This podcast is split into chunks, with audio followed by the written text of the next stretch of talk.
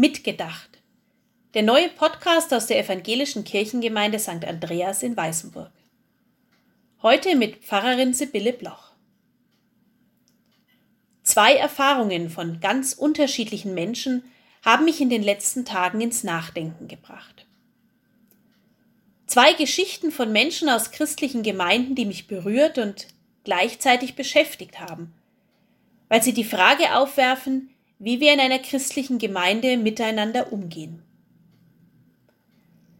Mitten in der Rassismusdiskussion lese ich das Interview mit einem Pfarrer aus Papua-Neuguinea, Penga Nimbo, der seit vier Jahren in Bayern als Austauschpfarrer tätig ist. Er erzählt davon, wie er auch in Gemeinden und bei Pfarrerskollegen auf Vorbehalte, ja auf Rassismus trifft. Er berichtet, wie Menschen sein Theologiestudium in Papua-Neuguinea nicht ernst nehmen. Oder Leute sich nach der Predigt über seinen Akzent beschweren. Klar, da gibt es auch viele gute Erfahrungen, viel ehrliches Miteinander und das Bewusstsein, gegenseitig voneinander lernen zu können.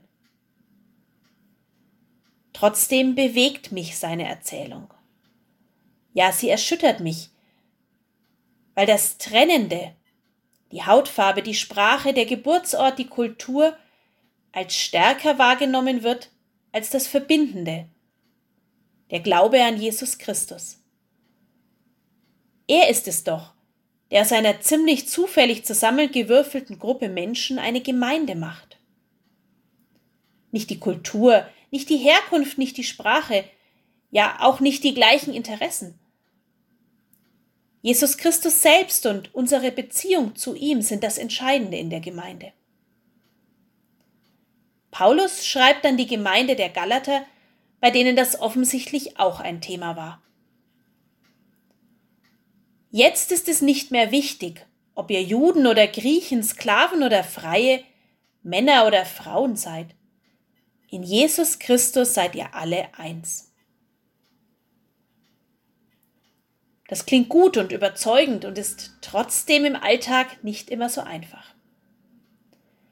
Einerseits sind unsere landeskirchlichen Gemeinden zumindest teilweise noch ein Spiegel der Gesellschaft, in der diese Unterschiede sehr wohl eine Rolle spielen. Andererseits können wir als Gemeinde die Gesellschaft auch nicht einfach nur abbilden. Wenn uns Jesus Christus verbindet, dann sind wir eine neue Art von Gemeinschaft, in, aber nicht von dieser Welt. Im ersten Petrusbrief zum Beispiel steht zum Verhältnis in der Gemeinde untereinander Noch etwas möchte ich euch sagen, und das gilt für alle. Haltet einmütig zusammen, nehmt Anteil am Leben des anderen und liebt einander als Geschwister. Geht barmherzig miteinander um und seid nicht überheblich. Immer wieder malt uns die Bibel diese Gemeinschaft als Christen in verheißungsvollen, aber eben auch herausfordernden Worten vor Augen. So herausfordernd, dass wir als Menschen daran auch immer wieder scheitern und an unsere Grenzen stoßen. Die andere Erfahrung, die mich in diesen Tagen bewegt, ist die von Nina B. Sie wurde als Kind jahrelang von ihrem Halbbruder sexuell missbraucht. Bis heute, 30 Jahre später, findet sie für ihr erlittenes Leid kein Verständnis, weder in ihrer ultrafrommen Familie noch in der Kirchengemeinde. Zwar glaubt man ihr und auch ihr Bruder leugnet nicht, was geschehen ist, aber die erhoffte Unterstützung bekommt sie nicht. Vielmehr wird sie gefragt, ob sie den Täter vernichten wolle und wird aufgefordert zu vergeben, denn letztlich könne nur Gott die Vergangenheit heilen. Bei Nina bleibt hängen. Die Gemeinde als Ganzes, ihr Ruf und ihr Zusammenhalt sind wichtiger als dein individuelles Schicksal. Der Schutz des Systems Gemeinde ist wichtiger als dein Schutz auch wenn dir Unrecht widerfahren ist. Ninas Erfahrung zeigt, wenn in einer Gemeinde keine Konflikte zugelassen werden, und alles unter den Teppich gekehrt wird, dann kann man auch auf der anderen Seite vom Pferd fallen. Dann wird die Einmütigkeit zum Deckmantel des Unrechts, die Barmherzigkeit zum Freibrief für Missbrauch, die Vergebung zum Druckmittel. Ein guter Umgang miteinander in der Gemeinde, gerade auch in Konfliktsituationen, bleibt eine Herausforderung. Zumal uns die Bibel nicht einfach Rezepte für alle Lebenslagen mitvermittelt, sondern vielmehr Haltungen, Werte, Leitplanken, die uns des Denkens nicht entbinden.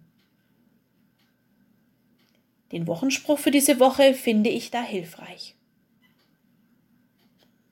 Nehmt einander an, wie Christus euch angenommen hat, werden wir aufgefordert. Nehmt einander an. Auch das ist eine große Herausforderung. Aber so reicht der Satz noch nicht. So greift die Aufforderung zu kurz.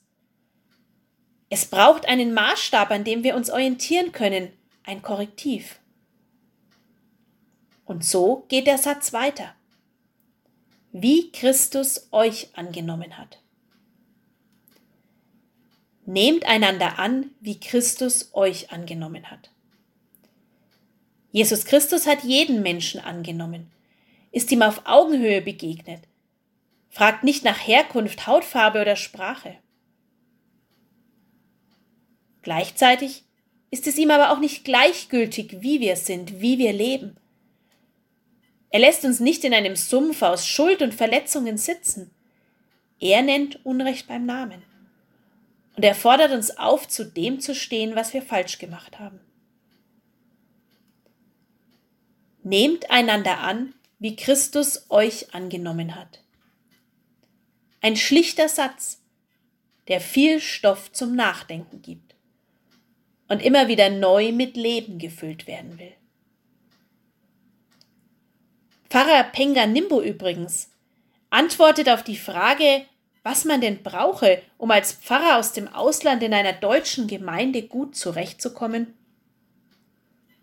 Man braucht vor allem ein weites Herz. Herzliche Grüße, Ihre Pfarrerin Sibylle Bloch.